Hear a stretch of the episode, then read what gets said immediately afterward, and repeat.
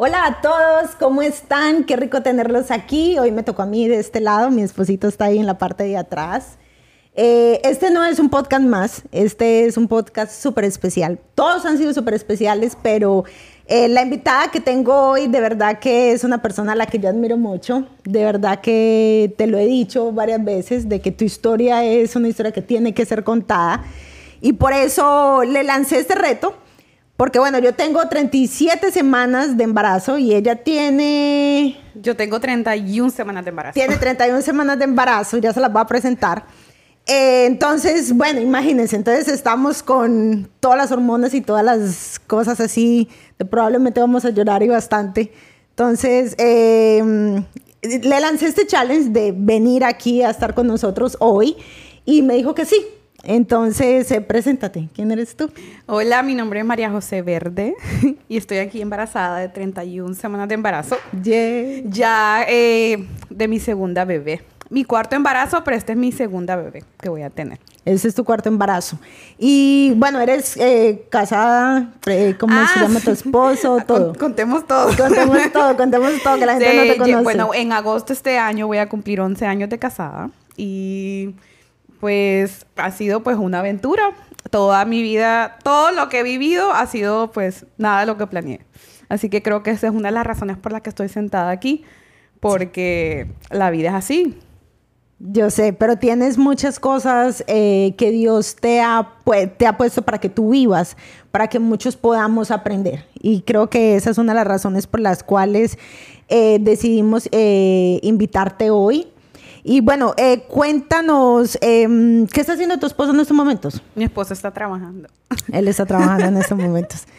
Em, bueno, que queríamos eh, sobre todo hablar eh, sobre lo que nos, me estabas contando ahorita, sobre cómo estar aquí para ti es casi que hablar de fe.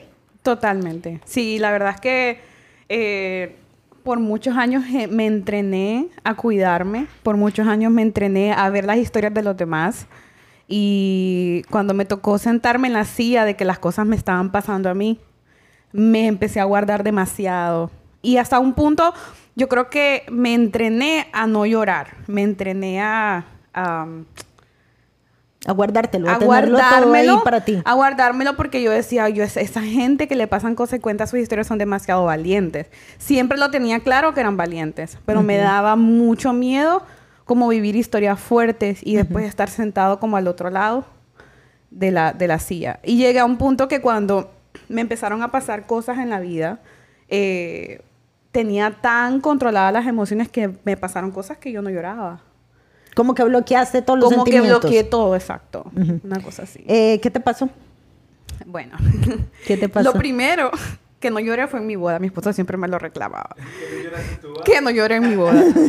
siempre que mirábamos, que mirábamos las fotos y todo, me decía, ahí empezó. No botaste ni una lágrima. Primera novia me decía, todo el mundo lloró en la boda, yo lloré y vos no lloraste. yo así como... Eh, la verdad que yo no... Yo primero lo contaba como anécdota y fueron pasando los años y fueron pasando cosas que ameritaban la emoción y yo no podía soltar la emoción. Y, y fue una situación tan como incómodo porque de tener el control perdí el control. Porque sí, había momentos que quería disfrutar y no podía. Es como, exacto, como que te negabas tú misma a sentir. Ajá, entonces yo, yo, decía, como que quiero y no puedo. y, y, y qué impresionante porque todos los extremos, en ese momento me di cuenta que eran que eran malos. Y así empezó, pasaron los años em, en mi matrimonio y tenía eh, algo que me, gustaba tener como el control de todo. Entonces estaba, me casé súper joven primero y quería graduar, terminar de graduarme de la universidad. Entonces yo le decía a mi esposo, el otro año tenemos bebés. El otro año tenemos bebés y creo que pasaron... Y él sí quería. Hasta donde desde yo que, tengo... Desde, que éramos eh, novios quería. Hasta que yo sé, él como que siempre te, los pedía y tú le ponías como que el empujoncito no, de, desde, desde, desde, que éramos novios, nunca se me olvida el, el, el día después de la boda que él le decía todo, ya, nosotros vamos a tener familia. Yo así como que... Todavía no, porque porque yo decía, yo quiero estudiar, pero en realidad eh, con los años me di cuenta que era el miedo al cambio que le tenía. El miedo al control que había tenido de mis emociones hasta ese día. Yo decía, pero yo he escuchado que la maternidad cambia a las mujeres, las pone más sensibles y yo decía, no, yo me voy a hacer un trapo viejo después. eso sí es verdad. Eh, bueno, para los que son papás definitivamente saben el cambio tan drástico que es cuando tú ya tienes un bebé en tus manos, como que ya es en serio. Ya no es como que, ah, no, salgamos, vamos para tal parte, vámonos a pasear. Ya es como que eh, puedo hacer lo que yo quiera con mi tiempo. Ya es el tiempo tuyo, ya es más poquito. Entonces, casi que no le da una chance ni para hacerse las uñas. Y, nada, te, nada te prepara para. Ah, no. Nada te prepara para. Por mucho que tú vayas a todos esos cursos y todo eso, eso no. Eso no y, y lo que pasó fue que yo, pues, terminé la universidad empecé a ahorrar, empecé a viajar, entonces todo lo de la lista, del checklist se iba cumpliendo. Entonces mi esposo me decía, em, ya te graduaste, ya hiciste todo, ¿cuándo vamos a tener bebés? ¿Para cuándo? Sí, y no era una situación de que él me estaba presionando, era que habíamos tenido un acuerdo, queríamos tener familia. Él ya estaba listo. Y hasta cierto punto yo lo estaba engañando porque yo le decía otro. Porque te estaba esperando, pero tú le, tú le dabas otra, otra fecha. Otra fecha. Entonces yo decía, bueno, voy a tener todo listo, voy a ahorrar, voy a terminar la universidad, voy a viajar. Y tenía una lista de, de países que quería conocer. Y, y nada, llegó como se. íbamos a cumplir 6, 7 años de embarazo, de, perdón, de, de casados. Y bueno, dije yo, no tengo otra excusa que poner. Eh, al final ya la mayoría de las cosas que me tomaban tiempo, que era la universidad o ahorrar cosas así, ya no las tenía. Entonces dije yo, bueno, sí, si algo pasa y tengo que pasar un cambio, pues por lo menos no tengo otra cosa pendiente. Eh, otra cosa, ajá, que pensar. Y empecé a tratar de quedar embarazada, me costó quedar embarazada. Eh, y me acuerdo que me, eso me dio como, como temor, porque empecé como como un culpa. Dije yo, por andar esperándome tanto, ahora me cuesta quedar embarazada. Entonces empezaron las emociones y el famoso control que yo había tenido se empezó, o sea... Sí, como que ya... empecé a perder. Ajá, sí, porque ya no era que yo lo pospongo, ya es naturalmente no estoy quedando no estoy embarazada. Quedando embarazada. Entonces lo que pasa es que eh, siempre había tenido control de todo, o sea, me gradué cuando quise, viajé cuando quise, me casé cuando, a pesar de que me casé joven, me quise casar joven. Entonces todo lo que había pasado hasta ese día en mi vida, yo lo había querido hacer me fuera mal o bien. En tu tiempo y en yo, yo me lancé segura, yo dije, aquí me voy, y, y, en ese momento no me estaba pasando.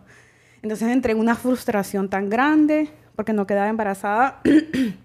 ¿Cuánto tiempo más o menos se demoraste en quedar embarazada? Más o mm, menos. Más o menos como 10 meses, algo así. Y tal vez eh, después, con, claro, era la primera vez que yo trataba. Ajá. Lo que pasa es que el nivel de control que yo quería tener era, yo quiero quedar embarazada el sí, otro mes. Sí, es como que, o sea, ya. Sí, porque... La, próxima la regla no me va. entonces yo decía, no, entonces yo tengo que quedar embarazada tal mes porque para que nazca como que en el verano. Entonces así no tengo que estar embarazada en el verano. y claro. Como lo estamos en este Como lo estamos en este momento. Así. Aquí chupando el sol. Entonces, ahora, pues, y, y dentro de todo el proceso, creo que le, ahora con los años le, he aprendido a agarrar un mora. Claro. Porque, o sea, o sea, no, tiene que pasar años para que vos puedas llegar a ese punto. Pero en ese tiempo no fue así. Quedé embarazada eh, justo cuando a mi esposo le dieron un trabajo fuera de la ciudad. Ok. Y quedó embarazada y me toca ir a todas las citas médicas sola. Ajá. Y ya estuvo. así, entonces él no estaba, entonces era como. Pero él igual feliz, o sea, porque me imagino que se estaba cumpliendo, o sea, su sueño. Claro, mi esposa estaba súper, súper feliz, pero era como. o sea, en realidad lo que me, me pone emocionada ahora es el tipo de citas médicas que yo tuve que ir. Porque justo a las 12 semanas me dicen que mi bebé tiene un problema genético. Súper temprano. Entonces, yo desde pequeña había ido a la iglesia y yo decía, o sea, como estaba sola, entré a un nivel de shock y mi, y mi, y mi ¿cómo se dice? Mi background de, de, de, control, yo decía, no, aquí no pasa nada. Entonces entré en negación, así. Ah, sí, de que él está bien. Mi bebé está bien, o sea, yo me casé, yo, me, yo estudié, yo hice todo lo que tenía que hacer. y yo le sirvo a Dios. Y yo le sirvo a Dios. Entonces dije yo aquí tranquilo. Y mira que fue tanto el, la, no sé, ahora pienso que es como negación, que yo a mi esposo le dije, sí, parece que, que pasa algo, pero el doctor, porque el doctor me dijo, hay, hay, bebés que en el camino del embarazo eso se resuelve, porque, porque ha pasado. Entonces, sí, como que se empiezan a desarrollar un poco, se acelera como el proceso, me imagino, y después... Entonces la parte genética, el mismo cuerpo lo resuelve, y yo dije, pues yo tengo fe, yo tengo todo a mi favor, o sea... se va a resolver. Entonces yo dije, yo voy a hacer de esa estadística, de que en el camino se va a resolver. Y prácticamente no le conté a casi a nadie. Y pasé todas esas citas médicas este, sola. Eh, y ya iba, iba, iba y cada cita se ponía peor. ¿Y no le contabas a tu esposo? Al, le contaba a él, pero pero no eh, todo. Lo... No todo. Y te voy a decir Porque tú misma suprimías como que la información. Sí. No era que no lo querías contar. No, y era, que... era que era, producía en ti como que... No, eso no es para mí, eso no me está pasando. Simplemente lo suprimo y ya. No está pasando. Y la cosa era que yo, o sea, yo decía que tengo fe, pero era realmente era negación, porque la, la situación cuando pasaron los meses se hizo súper grave, a tal punto que ya mi salud estaba en riesgo. ¿Cuántos meses más o menos tenías ahí ya? Cuando ya mi salud estaba en riesgo, tenía siete meses, siete, ocho meses de embarazo. O sea, ya el bebé estaba formado. Claro. Entonces yo voy a una cita médica. Casi que ya habías hecho baby shower. Eh, estaba planeando hacer el baby shower, me acuerdo. El cuarto estaba listo, todo estaba listo. Y justo para esa cita médica que el doctor me dice que mi salud está en riesgo, mi esposo acababa de llegar a la ciudad. Porque los demás siete meses había como que venido por fines de semana, por la cosa del trabajo. Pero ahí ya estaba aquí en la ciudad conmigo. Entonces vamos a la cita y mi médico me dice, María, hicimos todos estos siete meses, hicimos todo lo preventivo. Me hicieron una cantidad de pruebas que como era mi primer embarazo, yo no sabía que era lo normal. Según yo era normal, pero me vieron como 10 especialistas. Y todas las semanas estaba en cita. Entonces yo decía, es normal. Claro hasta cuando pasan los años me doy cuenta que no era normal, que, o sea, que ellos estaban tratando de prevenir. Y ya cuando en esa cita, a los ocho meses, voy con mi esposo, mi doctor me dice, tenés que irte al hospital porque te vamos a hacer una cesárea de emergencia. Em, y si el bebé, si el bebé sobrevive, tenés que prepararte para verlo conectado a muchas máquinas. Te dijeron eso. Así me dijo el doctor. Ahora, literalmente esas palabras. Si el bebé sobrevive. Y te lo, y te lo, te lo resumo ahora, pero mi doctor es espectacular y de verdad que le doy gracias a Dios por ese médico que me tocó. Eh, porque hay, hay gente que tiene don de eso. Como de saber decir las cosas. Sí. Claro, yo te lo resumo ahora. Hay muchos doctores que no, definitivamente. Te lo resumo ahora en, hondureño y crudo, pero él fue, o sea, me fue preparando. Ajá. Porque él iba viendo los resultados, me fue preparando y creo que él, como él miraba mi fe, él siempre me decía, ¿querés seguir con el embarazo? Y yo le decía, sí, doctor, ¿cómo, cómo pues no? Claro como no va a seguir. Entonces, y como él, él era, él era, eh, mi doctor, mi ginecólogo era tan, o sea, te vamos a decir todo lo malo, pero te voy a contar que hay gente que le, que le ha ido. Entonces, de ahí vos decidís si seguís o no. Entonces, yo iba, iba. Entonces, cuando él me dice ese día, o sea, que no hay una opción de seguir, que hay que parar, y yo, o sea, y entonces él me dice, te vas al hospital. Y yo me voy para la casa. Para, para hacerte la cesárea. Para hacerme la cesárea de emergencia. ¿Te fuiste para la casa? ¿Qué? Me fui para la casa a sentarme. Y mi esposo me decía, hagamos la maleta, pero tenemos que ir al hospital, la cesárea, que no sé qué. Y yo, no, pero yo, yo, estoy tranquila en la casa. Entonces entré, o sea, pero un estado de shock tan grande. Sí, no, no Y me senté en la sala, no sabía qué hacer. Con la información, sí. Muy poca gente sabía también. Mi familia, poca gente sabía. Creo que hasta ese día se dieron cuenta de la gravedad de lo que pasaba. Entonces, el doctor me llama y me dice, ¿dónde estás? Y me voy para el hospital y empieza... Mm, pues el doctor como a, como tres días a tratar de desarrollar los pulmones al bebé, porque como tenía ocho meses, siete, ocho meses de embarazo, entonces él me dice, vamos a hacer un tratamiento de esteroides en caso de que él nazca, eh, que, mm, que, pueda estar pues incubadora. ¿Era hoy? ¿Era, ¿Era niño? Era un varón, sí. Se llamaba Mateo. Y entonces él, él, eh, pasa todo eso y él, yo, pues yo súper tranquila, te lo digo de verdad, que yo me recuerdo eh, y sí estaba súper tranquila. Yo decía, mi doctor está haciendo todo, yo he hecho todo, y hemos hecho todas y las Dios pruebas. está haciendo todo. Y Dios está haciendo todo. O sea, es que era impresionante. Eh, hasta el día de hoy, con tantos años, no sé decirte si era fe, si era negación, porque todo es un proceso con el que voy a vivir el resto de mi vida. Total. Y cada año es diferente. O sea, no te, no te puedo decir que, ay, ya lo tengo resuelto. Y me imagino que ahorita, este año ha sido... Otro proceso. Otro proceso porque estás en embarazo. Entonces es como que enfrentar el, el, el, este es otro bebé, este es otro tiempo, esta es otra temporada de Dios, este es eh, eh, otra voluntad de Dios y entender de que es diferente a la historia de Mateo. Me imagino que tienes que vivir con no, eso y, todos los días. vivir en esa verdad es una lucha diaria, o sea, de, de- no, o sea, de todos los días del embarazo. Entonces, el doctor me hace, después de los dos días del de tratamiento, me dice hay que hacer la cesárea, me hacen la cesárea y mi bebé nace. Y solamente estuvo 11 minutos eh, vivo. Y entonces, ay, no lo pude ver, no lo pude ver despierto, ¿verdad? Y Porque tú estabas anestesiada. eh, no, porque lo, en eso... En Se lo eso- llevan inmediatamente. se lo llevan. a- Entonces, lo- de- eh, me- ahí, en ese momento de la cesárea, me doy cuenta de la gravedad porque los 10 especialistas que me habían visto a mí estaban en cirugía. Yo decía, yo decía, porque hay tantos doctores aquí. O sea, realmente como que ahí caí en mi realidad. Y dentro de todo, porque claro, había estado en el hospital ya una semana, tenía demasiados medicamentos, estaba bien inflamada. Yo estaba como, como bien débil. Entonces, eh, cuando el doctor, mi esposo y mi doctor me lo ponen aquí en el pecho, él estaba dormido. Yo, me lo, yo lo recuerdo al dormido. Y era igualito a mi esposo, me acuerdo. Y cuando me lo ponen dormido, yo empiezo, pero, o sea, a reclamarle a Dios. Hermanas, todas las veces que fui a la iglesia, toda la gente que conoció al Señor por mí, todas las veces que fui a la iglesia no Le quería... sacaste el checklist a Dios. Hace todo Yo el hice, checklist. yo y lo yo le yo decía, pero vos has revivido bebés de gente que no te conoce. ¿Cómo no me vas a revivir a mi hijo? Así, literalmente. Y yo, o sea, eh, fue una, fue una cosa de segundos. Pero la verdad que creo que en ese momento yo pude sentir una paz que no, de verdad que nunca la había sentido. Pero pude ver a mi hijo alabando al Señor en el cielo. Justo en la, en la sala de cirugía. Entonces era el dolor que yo tenía era tan grande que no me dejó que me dejó como seguir en como esos días. Y me acuerdo que esa visión me mantenía como en el hospital, me mantenía todos esos días.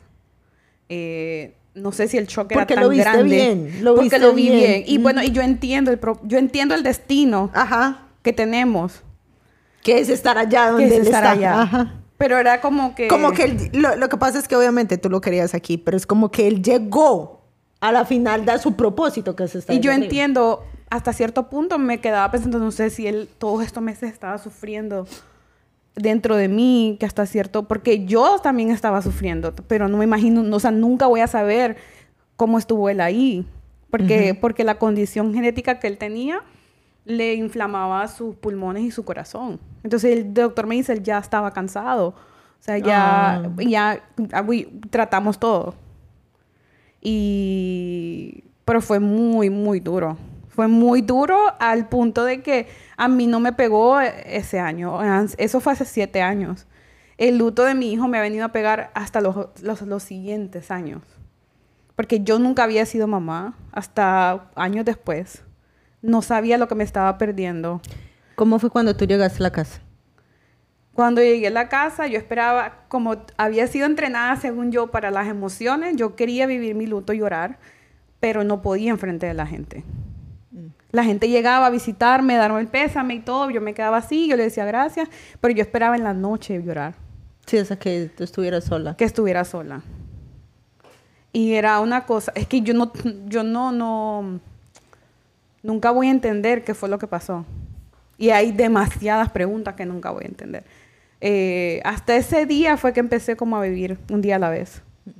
Porque ese- esa, la muerte de mi hijo me hizo eh, perder el control. Ya no tenía control de nada.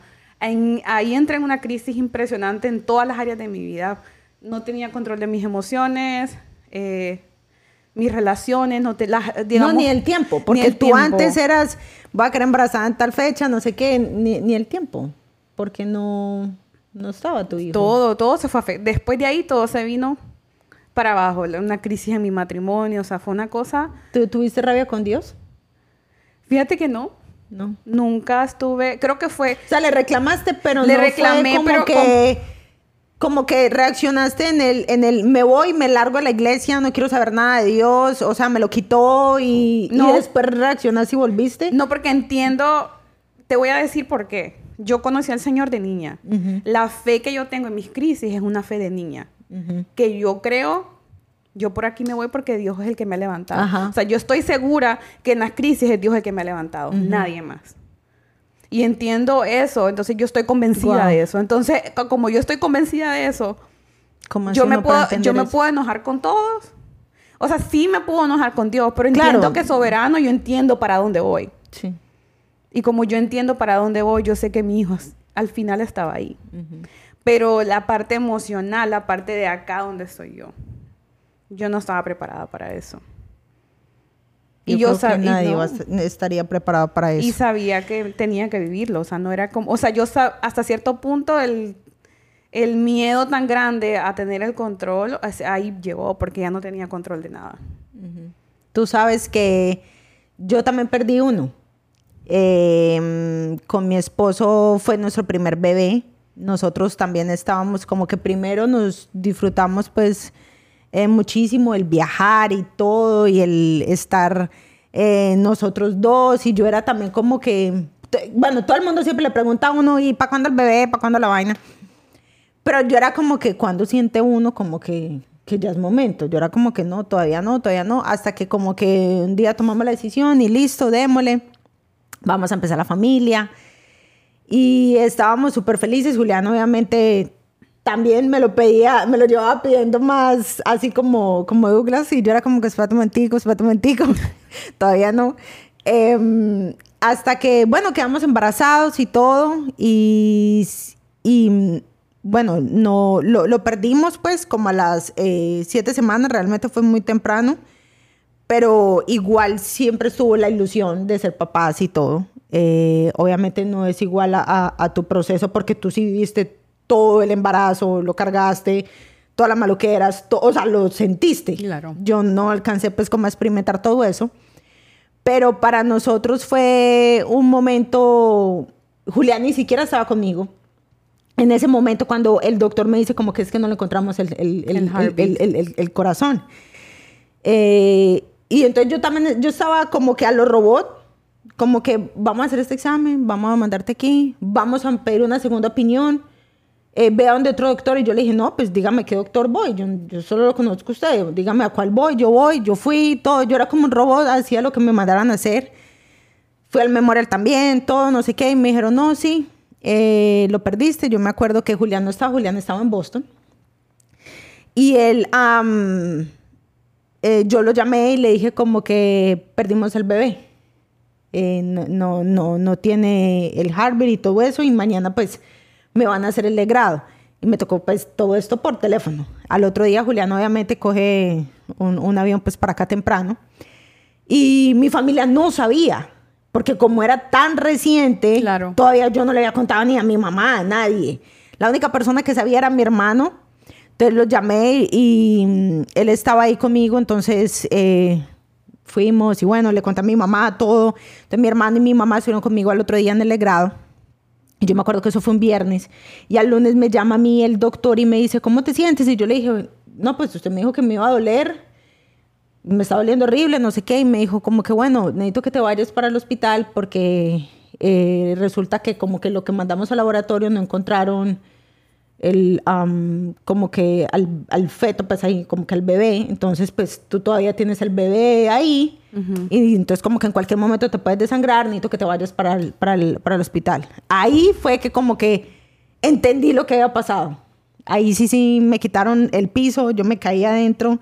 Fue horrible, me acuerdo de esa llamada eh, ya me tocó pues eh, otro proceso y ahí fue cuando me dijeron que era un utópico y que era que se había, se estaba formando pues como que en la trompa y todo. Pero quería decirte que para mí yo le celebro la vida a mi bebé. Eh, a mí me hicieron ese, em, el proceso de, de, del legrado y todo eso el 17 de febrero. Y nosotros todos los 17 de febrero compramos un globito. Eh, oramos, nos tomamos una fotico y un video y después soltamos el globito y le celebramos la vida a nuestro oh, bebé. Nunca supimos pues si era mujer, si era hombre, entonces un año lo tiramos rosado, el otro año lo tiramos azul. y, y, celebramos su vida, celebramos su vida porque aunque fueron siete semanas, fueron siete semanas donde, donde yo le reclamé a Dios y le pregunté que, pues, ¿qué pasó? O sea, ¿por qué no nació? Y él sencillamente me dijo que él era demasiado perfecto para estar aquí en el mundo. Mm. Y, y ya, y entonces le celebramos sus siete semanas. Y es algo que nosotros siempre lo tenemos ahí presente. Ya llevamos dos años que lo hemos hecho con, con Matimon y el próximo año ya vamos a estar ahí con Luciano, los cuatro celebrando su vida también. Y justo eso, esta experiencia que te pasó a vos, me pasó a mí en mi segundo embarazo. Cuéntanos de tu segundo Porque embarazo. ya después, esto, eh, pues lo de Mateo. ¿Cuánto tiempo pasó de Mateo al segundo embarazo? Este, pasó como año y medio. Yo creo que entre las emociones y todo, entré como en una obsesión, yo podía quedar embarazada otra vez. Porque el doctor me decía, ah, no, eso, eso a veces pasa. Y me acuerdo que eh, en mis pérdidas al final me quedaba con eso. Nunca me daban una respuesta médica de qué pasaba. ¿De qué pasó? Ujú. qué pasaba. Y entonces el segundo embarazo, eh, creo- no, creo que fue como año y medio, casi dos años después. Y, y- y el doctor cuando ya me da luz verde de poder quedar embarazada, pues la- lo básico, ¿verdad? El ácido fólico, que no Ajá. sé qué, que no sé qué, pues ya puedes. Y quedo embarazada y, y ya Douglas estaba conmigo y en cada cita no había heartbeat. No había heartbeat. Pero yo nunca había escuchado de, de, es- de esos casos. O sea, yo, o sea, todavía dos años estaba todavía pasando el proceso de Mateo y quería como... ¿Pasar la hoja? Sí, no pasar la hoja, pero como digo yo, o sea, por mi personalidad, yo soy bien... eh, tiendo como a levantarme rápido. Aunque en el camino siga llorando, yo busco terapia, busco ayuda, seguimos llorando, pero la vida sigue. Creo que tiene que ver con mi temperamento. Eh, pero yo decía, bueno, vamos a seguir porque el tiempo va a pasar. Entonces, digo yo, si me quedo aquí en el tiempo, eh, entonces, no sé, después, después se me van a pasar los años y no voy a poder ser mamá. Y sí tenía la esperanza de que no se iba a repetir. Ahora, cuando me pasa eso y el doctor eh, que me atiende, que me dice que no hay heartbeat, no es mi médico primario, que quiere decir que emocionalmente él no estaba conectado con mi historia, ni con mi proceso. Y no es que lo debería de tener, sino que yo había, yo he tenido... Ya tenías el clic con el otro Con mi doctor. médico primario, que era como que, o sea, vamos, hablamos de cosas médicas, pero entiendo que es fuerte. Entonces me dice, no hay heartbeat, hay que hacer un legrado. El señor es que me dice... ¿Cuánto tenías? Tenía. Tenía, creo que 13, 14 semanas de embarazo. Ya, ya tenías tres mesecitos. Tenía bastante. sí, ya, ya se me notaba. Y me acuerdo que cuando llega mi médico, me hacen el legrado. Mi médico me dice, give me a break. Y lloramos los tres. Mi médico, mi esposo y yo. Mm. Porque, o sea, era como que en ese momento, con este segundo embarazo, Otra vez. otra vez yo me doy cuenta como que digo yo, o sea, ¿qué tanto te puede pasar? Y empezás en una crisis existencial, en una crisis de... ah, mi- Yo creo que en ese día, fue en ese segundo embarazo, fue que yo dije, "Se- mi fe no es suficiente. Mm. Todo lo que he hecho en la iglesia no es suficiente. O sea, ¿por qué me tiene que pasar esto a mí? Y empecé, ahí sí empecé, me acuerdo que llegué a la casa después del grado, físicamente me- no me, sentí, me sentía bien, pero me acuerdo que me pasó algo bien peculiar que solo mi esposo sabe. Empecé a, empecé a recoger muebles en la calle y los empecé a reparar. Nunca supe, y casi creo que es primera vez que lo cuento, eh, recogía muebles porque está, tenía que estar en proceso de sanidad en la casa para recuperarme del legrado. Y recogía muebles y los pintaba y los restauraba. Mi esposo me miraba y me dejaba sola. No sé si era como algo mío que quería como... Y estaba en silencio, yo hablo mucho, pero fue una manera en la que yo, en la que yo me, me miraba como, como algo usado, como algo viejo, que yo digo, no, yo no sirvo para nada entonces. Porque, o sea, se supone que, que, que yo quería esa vida en la que yo había hecho todo supuestamente bien, me había casado, había esperado, había estudiado, había ahorrado, o sea, era un ser humano bueno, no le había hecho daño a nadie. ¿Por qué me estaba pasando eso? Entonces le- la- eh, había algo malo en mí. Y te voy a decir Y seguro que... por eso también estabas recogiendo como que las, las cosas, porque era Sí. como que lo recogías de lo vil, de lo abandonado, de lo tirado, lo de la calle, lo feo, y quería simplemente ver lo bonito y restaurado de que todavía servía y que todavía podía tener uso, como si de pronto fueras tú ese mueble de que tú te veías ahí, pero que llegaban las manos de Dios y podían sacar eso bueno de ti otra vez. Me y es algo, que algo como ahora, lo que... ahora que lo decís, creo que lo entiendo y, y yo creo que vos no, no entendés las cosas hasta que lo hablas. Porque mi personalidad siempre de que he sido pequeña, todo el mundo me ha conocido como que la María José es súper positiva conocí de Dios en una etapa de niña en la que el ADN de, Dios se me pegó tanto en, mi, en mí, en mi personalidad, que aún en la peor crisis busco la manera de levantarme, porque yo estoy segura que Dios me va a ayudar. Entonces, en medio de toda esa crisis que yo me sentía mal, que yo decía, hay algo mal conmigo, tiene que haber un propósito. Había algo, había como, como, un, como un poquito de positivismo que me estaba ayudando como a llevar el proceso.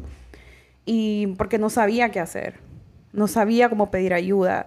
Eh, por mi, por todo lo como había sido yo, casi siempre estaba para los demás. Eh, contame eh, cómo tu esposo vivió eso. Pues yo sé que obviamente pues, necesitamos a que más bien Douglas esté aquí con nosotros. Claro. Que eso va a ser de pronto otro, otro, otro episodio. Pero más o menos, pues tu esposo cómo vivió esos dos momentos o sea, lo vivieron igual en el sentido de que, em, que te pregunté que si te peleaste con Dios y todo eso y me dijiste que realmente estuviste pues como que obviamente como que Dios, te saco el checklist, te recuerdo todo lo que he hecho por ti, como que ¿por qué me lo quitas? Como que le hiciste un reclamo, pero no como que te fuiste. ¿Cómo reaccionó tu esposo? Este, para mi esposo creo que fue duro igualmente, pero en otra manera, porque mi esposo no le dio ni chance de estar en la casa llorando. Mi esposo a los dos días después de la, de la muerte de Mateo, nuestro primer hijo, él tuvo que ir a trabajar. Mm. Y me acuerdo que todo el mundo llegaba a la casa y me preguntaba, cómo, me preguntaba a mí cómo estaba. Y muy poca gente le preguntó a él cómo estaba. Mm. Que eso es algo que justamente este fin de semana estuvimos eh, con uh, Douglas y, y contigo y justamente llegamos a ese momento de decir de que todo el mundo siempre le pregunta a la mujer, sobre todo pues con estos temas, em, como que, ay, ¿cómo te sientes? Porque claro, uno es el que está cargando el bebé, uno es el que está sintiendo el bebé, uno, uno vive el embarazo de pronto como que ya soy mamá, en cambio al papá como que se le sabe que es papá, pero él se le activa mucho más la, la cosa de soy papá, es cuando lo tiene en sus brazos. Eh, entonces, eh, justamente estamos hablando y Douglas decía, como que es que, como que siempre le preguntan a las mujeres cómo están y todo eso, pero se olvidan de, de los hombres, de los sentimientos de los hombres, de las emociones de los hombres, de, de, de lo que pasan ellos, porque él obviamente también vivió su luto. Entonces era como que... No, y lo que pasa él que... Él dijo que nadie le preguntó. No, y lo que, pasó con Douglas es que, eh, digamos, nosotros siempre como que medio nos reímos, pero en muchas cosas que nuestro matrimonio usualmente pues, tienen que son de la mujer, a veces en mi, matrimonio es al revés. El que siempre estaba ilusionado en ser papá era él. No que, no que yo no lo estuviera, sino que... Pero era el sueño de él. Era el sueño de él. Y sí era el mío, pero yo, cuando yo, si yo estoy en una cosa, estamos viviendo ahora. Entonces, eh, yo no, digamos que yo no, yo no me imaginé cosas con el bebé ni nada. Y más como yo iba a hacer las citas médicas, yo hasta cierto punto como que por eso que te digo de mis emociones guardé mi corazón y no me imaginé cosas. Yo dije hasta que el bebé Frenaste todo. Frené todo. Entonces, emocionalmente fue ha, sido muy duro, todavía es muy duro para nosotros. Y para Douglas mucho más. O sea, Douglas fue el que eligió el nombre. Él, él sabía que su primer hijo iba a ser varón. Él, o sea, fue una cosa muy, muy difícil emocionalmente para mi esposo. Eh, nos afectó nuestra relación también. Justo ahorita nos dijiste que, que él quería hacer qué? Ahorita que cuando llegaste. ¿Qué quería hacer? ¿Qué? Se me olvidó. Mi memoria de embarazo, se me olvidó que te dije. ¿Cómo estoy embarazada? Ahí salió. ¿Qué, ¿Qué está haciendo ah, ahorita? está trabajando. Pero antes de, de trabajar. Ay, Douglas se fue a hacer un tatuaje, su primer tatuaje hoy, es cierto. Y se puso el nombre de nuestro primer hijo, eh, Mateo. De Mateo. ¿Qué tan... Eh, eh, imagínate que todavía para él, o sea, su hijo está tan presente eh, en su vida de que va a ir a tatuarse hoy, después de siete años. eh, de que ya viene otra princesa en camino, pero es como que ese, ese primer hijo y, y el amor de su vida se lo va a ir a, se va a, ir a tatuar No, su nombre. Es impresionante porque eh, yo creo que nunca, o sea, solamente Dios y Él saben lo que Él ha vivido. Porque por, por como fue la experiencia tan fuerte, nos ha tocado hasta cierto punto vivir el proceso por separado. Nosotros muy pocas veces juntos hablamos del tema. Sí, es que... Eso, por ejemplo, eso que ustedes, que vos decís que ustedes tiran un, un El globito. el globito, nosotros nos- pasa la fecha Sí, no. y pasa la fecha y nos miramos y no sabemos qué decir. Y, o sea, y eso fue hace siete años. Y no hallamos qué hacer. O sea, que, que se- se- a- celebramos la vida de él, entendemos que tuvo un propósito, pero sabemos que es difícil y, y, y- y, o sea, y es una realidad para nosotros. Por más que ya hemos pasado muchos años, es difícil.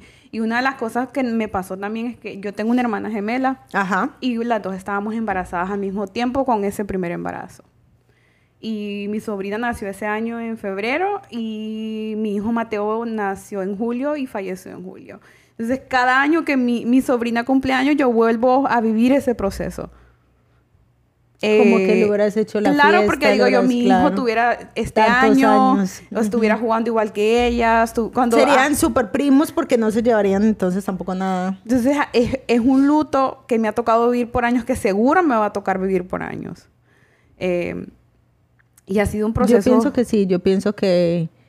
eh, o sea, yo tengo a Matías, obviamente lo amo, y ahorita viene Luciano también, que no sé cómo, cómo va a ser el corazón de uno como para, para ensancharse o para partirse en dos y amar a dos y, y como que no tener preferencias, sino como que entender que son diferentes y las personalidades, o sea, yo no sé si vos también te pasa lo mismo ahorita. Sí, con- estoy en esa. Es como una- es a mí me da como melancolía a veces. Sí, claro, porque es que, ya, o sea, ya Mati ya no va a ser mi bebé, ya va a ser El hermano mayor. El, hermano mayor y ya Luciano va a ser mi bebé, entonces es como que, Es un sentimiento súper normal y, y- y creo que es importante mencionarlo y es importante, que, o sea, que lo exterioricemos, porque a Ajá. veces, a veces es como que no, mucha gente, por ejemplo, me dice, este, no, eh, no te preocupes, en el tiempo se te vas a ir acostumbrando. Pero digo yo, pero hablemos del tema, o sea, realmente me está pasando esto. Ajá, ajá, y muchas veces las personas dicen, ah, como ya tuve varios hijos, entonces eh, como que vamos a minimizar la emoción que está pasando el proceso de tener otro hijo. Y no, y no funciona así, o sea, porque realmente ah, es un cambio para todos.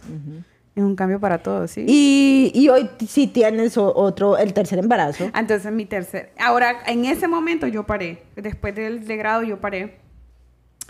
¿Cuánto Eh, tiempo pasó a, a, a tu tercer embarazo? Tres años. Tres años. Tres años pasaron. ¿Cómo fue ese embarazo? ¿Ese embarazo sí fue fácil? Bueno, fácil en el En el sentido, sentido- en el sentido de que no te dieron malos diagnósticos. Me imagino que difícil mentalmente. No, no, no. No me dieron malos diagnósticos, pero emocionalmente Sí. estuve Batallando todo el embarazo. todo el tiempo. Y ahora con este embarazo de Valentina yo paré tres años porque yo tenía tantas preguntas sin respuesta que paré porque me decían, me, luego me, eh, me acuerdo en esos tres años me empecé a hacer exámenes genéticos, exámenes de salud y resulta que me encontraron un, un problema genético que yo tenía.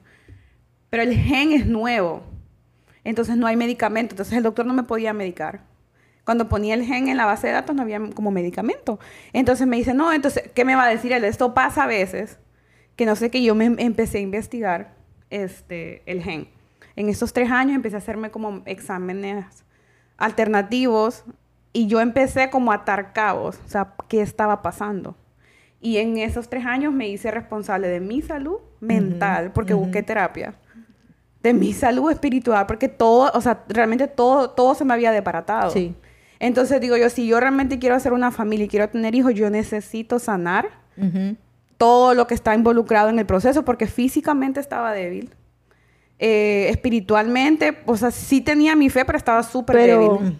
después de O sea, estaba toda dos desbaratada. choques de esos, mis relaciones con los demás estaban a flor de piel porque, claro, eh, hasta cierto punto es muy fácil ponerse en plan de víctima cuando te han pasado cosas tan fuertes. Entonces no me relacionaba bien con los demás y yo dije, no, yo tengo que parar Porque si yo todo esto no, no, no, no busco la manera, no de resolverlo, porque no Pero lo sanar resolves, un poco. de sanar y, y, y tener herramientas para manejarlo, el día que realmente pueda ser mamá, yo no voy a estar ahí para ese futuro hijo. Entonces, sí, para esos tres años me hice responsable, hice unos cambios en todo, en mi salud.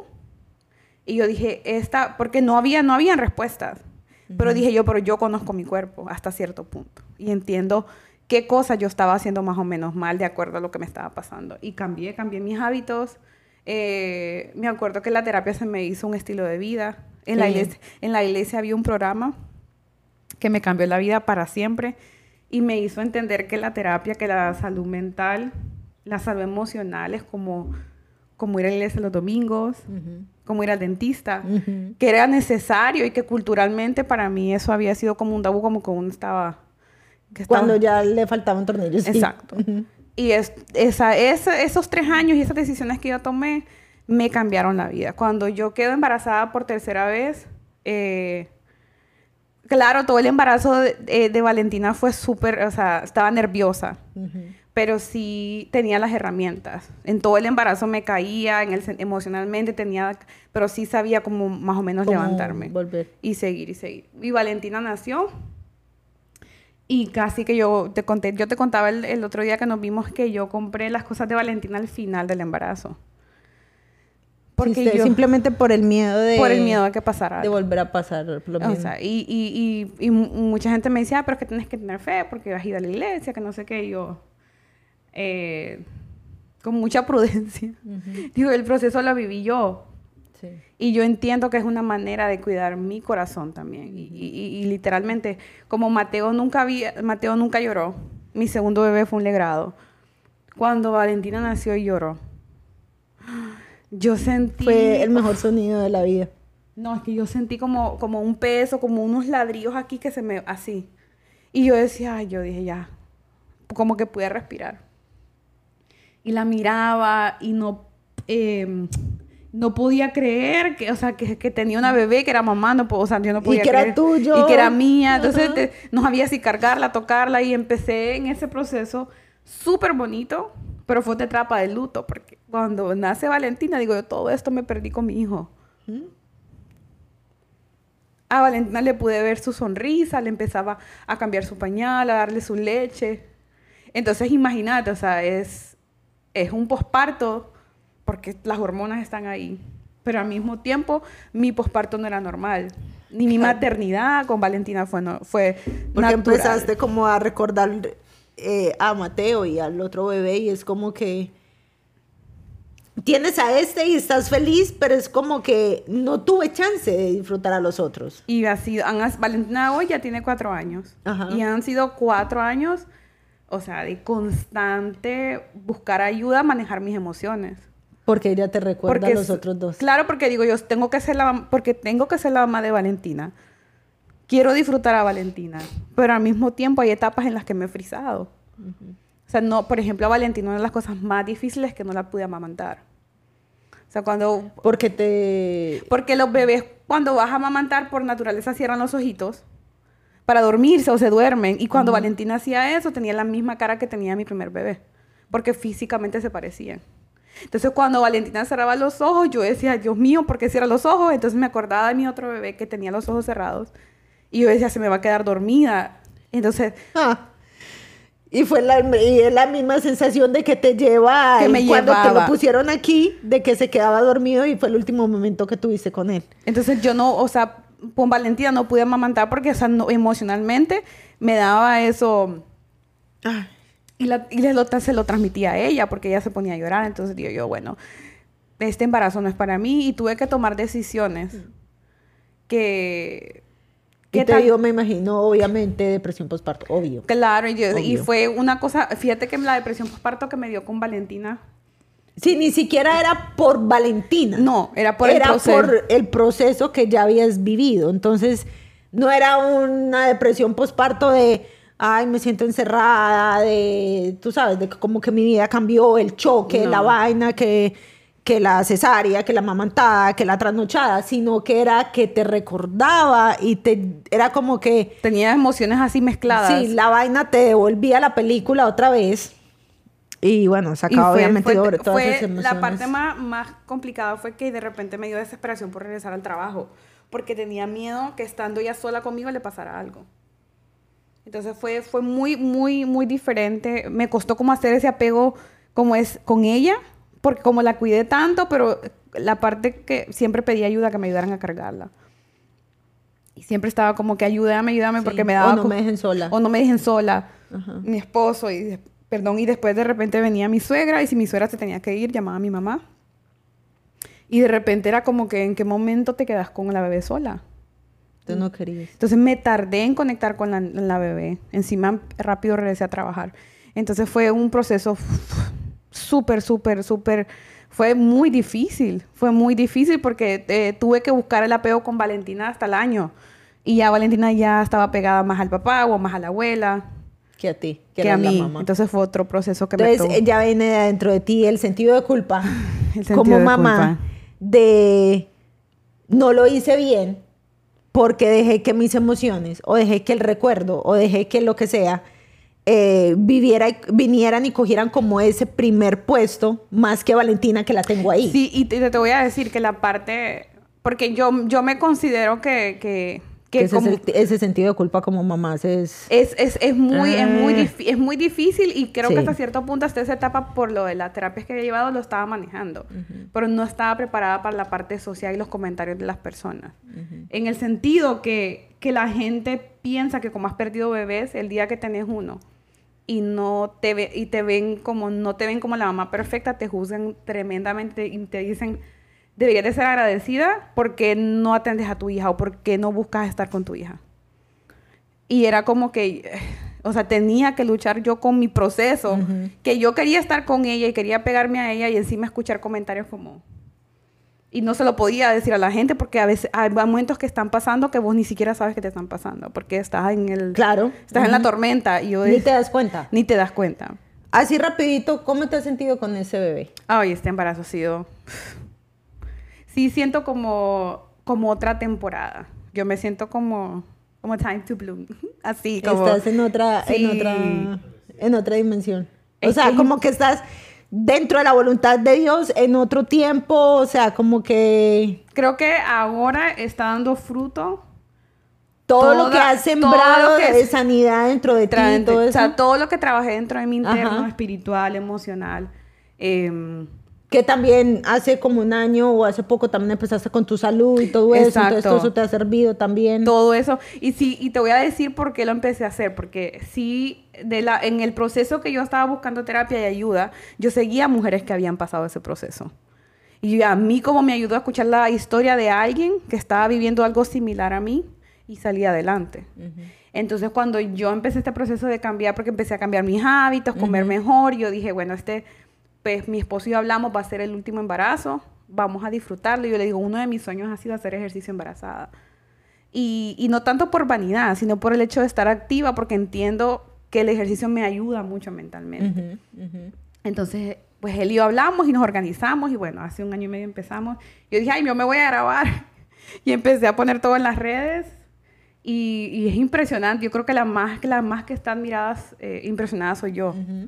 Porque Del yo, cambio que del cambio, ajá. porque vos no te das cuenta eh, hasta que pase el tiempo. Ajá. Y con este con esta bebé, mira lo diferente que fue. En el año pasado, en noviembre, yo regalé todas las cosas que tenía de Valentina. Bueno, es que ya también Valentina tenía cuatro. tenía cuatro años. que- Bueno, ahora necesitamos espacio para juguetes. sí, exacto. Era otra cosa. Y yo le digo a mi, mi, mi esposo me decía, mi esposo me decía, yo no quiero más hijos. Yo con Valentina me doy por servido. Dios nos ha bendecido, es mucho lo que hemos pasado, ya no más. O sea que él no te pidió este. No, él no que, él, digamos que no quería. Entonces eh, yo le decía, no, mira que yo soy, eh, yo soy hermana gemela, tengo por parte de mi papá, tengo 10 hermanas. Entonces yo crecí, yo crecí No, como que eh, tal vez eran, eh, ellas fútbol. son mis medias hermanas, pero crecíamos los fines de semana juntas. Entonces yo, en- yo entiendo la importancia de, De crecer, tener a alguien. de Ajá. tener a alguien. Y entonces eh, yo- él me dice así, ok, probemos unos meses y si no, pues ya paramos, te operas o me opero yo, lo que sea, y ya. Y no teníamos nada. ¿Y justo en esos meses? No, muchacha, el siguiente mes quedé embarazada. Por eso Dios hizo lo que tenía que hacer. Por primera vez. Y, Qué bien. Y ha sido un... Eso fue en diciembre de este año. Me acuerdo que iba a cumplir casi dos meses y no le dije a nadie ni a él. Y yo me hacía pruebas y me hacía pruebas. Iba al del doctor. Entonces, asegúrese, doctor, que, que hay bebé porque yo ya no quiero pasar otra vez por esto. Y como yo sabía que, digamos, eh, eh, mi esposo había sido otro, otro, otra parte, eh, otro proceso emocional el que ha pasado él, yo no quería afectarlo a él con este proceso. Digo yo, bueno, si tengo otra pérdida, pues yo mm, pues busco la manera de resolverlo solo y después le digo a él para que no sea tan fuerte para él. Porque en- entiendo que... Para evitarle el para, dolor, para sí. evitarle eso, ¿me entendés? Y todo eso. Entonces, eh, ya cuando el doctor me dijo, no, ya todo viene bien, este... Lo grabé y le, con Valentina le, le pusimos en una cajita. No, yo vi, yo vi el video. y espectacular. no, y mi esposo lloró y, y- yo, tengo una cosa que como yo no lloro a veces, yo me pongo a reír y entonces en el video él sale llorando y yo salgo riéndome y me, da- una risa para acá la gente, la gente que no nos conoce han de decirme esa mujer que se está riendo. ¿De qué se está riendo? Pero es, es una manera mía como de los mismos nervios, de la emoción y, y hemos pasado... eh, ese, ese temor no, no se va. ¿Qué te voy a decir? No te voy a mentir. Pero mentalmente, espiritualmente he estado más preparada. Pido más ayuda al Espíritu Santo. Pido más ayuda a la gente correcta. Cuando tengo días malos, sé a quién se lo voy a contar. Ya tengo mi gente segura. Y esa hace la diferencia en la crisis. Esa hace la diferencia en los procesos. Esa hace la diferencia en las tormentas. El tener a alguien. El tener a personas seguras. Eh, y ver a quién se lo vas a contar a mí. Para mí este embarazo ha sido la diferencia. Qué importante lo que acabas de decir, porque eh, mira la diferencia en como tú decías ahorita, de que te- el primero te lo guardaste y te lo guardaste y te lo guardaste y te lo guardaste, y llegó a que todavía es- empiezas a hablar de él y todavía lloras, todavía, porque todavía estás en el proceso de sanar, y me imagino que, eh, pues, todavía Sí. va a ser un proceso en que va a seguir contigo. Em, pero el entender de que tú necesitas eh, gente al lado tuyo, de que tú no estás solo, de que el- eh, a Dios le interesan las relaciones, porque Dios es un Dios de relaciones y Dios quiere que obviamente tú no vivas tus batallas solo, no quiere que tú vivas tus problemas, tus eh, mal- eh, momentos como grises, que tú no lo vivas solo. Obviamente Dios va a estar ahí, el Espíritu Santo va a estar ahí, pero físicamente necesitas a una persona para salir a tomarte un café, para que te llame, para que esté pendiente de ti, para que te dé un abrazo, para que te dé justamente esa palabra que tú necesitas en ese momento, que es lo que tú dices, yo ya tengo mi gente ahí. Exacto. Y esa es la Como cosa. que yo ya sé si, si, si siento como que algo ahí, como que medio medio, ya sé a quién llamar. Y es súper importante que tú tengas siempre una persona a quien llamar. Aunque tú digas, yo no tengo muchos amigos alrededor, no necesitas tener 20 personas. Consigue una persona a la cual tú le puedas abrir tu corazón, rendirle cuentas, puedas eh, eh, sacar todo de tu corazón sin que te juzguen. Eso es súper importante lo que tú, acabas de decir. Y ya casi que para terminar, porque pues, ¿qué te puedo decir? Nos quedamos aquí Hablamos, otra- hablamos muy rico y yo sé que yo me podría quedar aquí llorando otra hora más, porque he hecho y no llorar. Em, con tu historia, porque definitivamente creo que eres una mujer súper fuerte por todo lo que em, Dios te ha puesto a pasar. Dios sabe a quién le da las batallas y qué tan fuerte eres. Imagínate. ¿Sabes que hoy, que hoy, te ha- hoy- hoy te ha estaba, dado hoy, esas estaba, hoy batallas. estaba pensando en eso porque... Y ni siquiera hablamos de la muerte de tu papá, no. que también que sé que esa es otra. Eh, y sé que hay más. Sí, no, pero definitivamente hoy venía pensando en eso de ser fuerte porque... Eres una mujer muy eh, fuerte. eh, realmente los primeros años de mi vida aparenté ser fuerte. Realmente descubrí que era fuerte cuando empecé a ser vulnerable.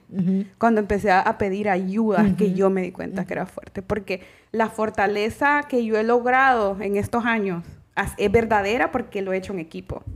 Soy fuerte porque tengo al Espíritu Santo, porque ahora, antes, antes era, una, era una fortaleza que yo aparentaba, porque aprendí, a- aprendí a controlar mis emociones, le demostraba a la gente mm, con la foto bonita que el matrimonio todo estaba bien, que yo vi que yo estaba estudiando y que estaba logrando mis sueños y viajando, pero realmente, realmente mi fortaleza la descubrí después y la gente que Dios puso en mi camino. Junto a mi esposo, junto a mis amigos de la iglesia, la gente de las terapias que me ha ayudado. Ahora sí siento que puedo ser fuerte. No sé qué va a pasar mañana. Vas a seguir siendo fuerte. Pero sí estoy segura que va a ser, ha hecho va a ser mucha la diferencia eh, en, la, en cualquier proceso que me toque pasar. Va a ser, voy a poder ser fuerte porque ya... Ya, ya tienes bases tengo de un buen cómo equipo, hacerlo. Sí. Em, vamos a la parte sincera. Nosotros siempre tenemos una parte eh, sincera en, en, nuestro, en nuestro tiempo de, del podcast. Eh, ¿Qué le dirías tú a Mateo hoy? Ah, ay, a Mateo, ¿qué le diría hoy?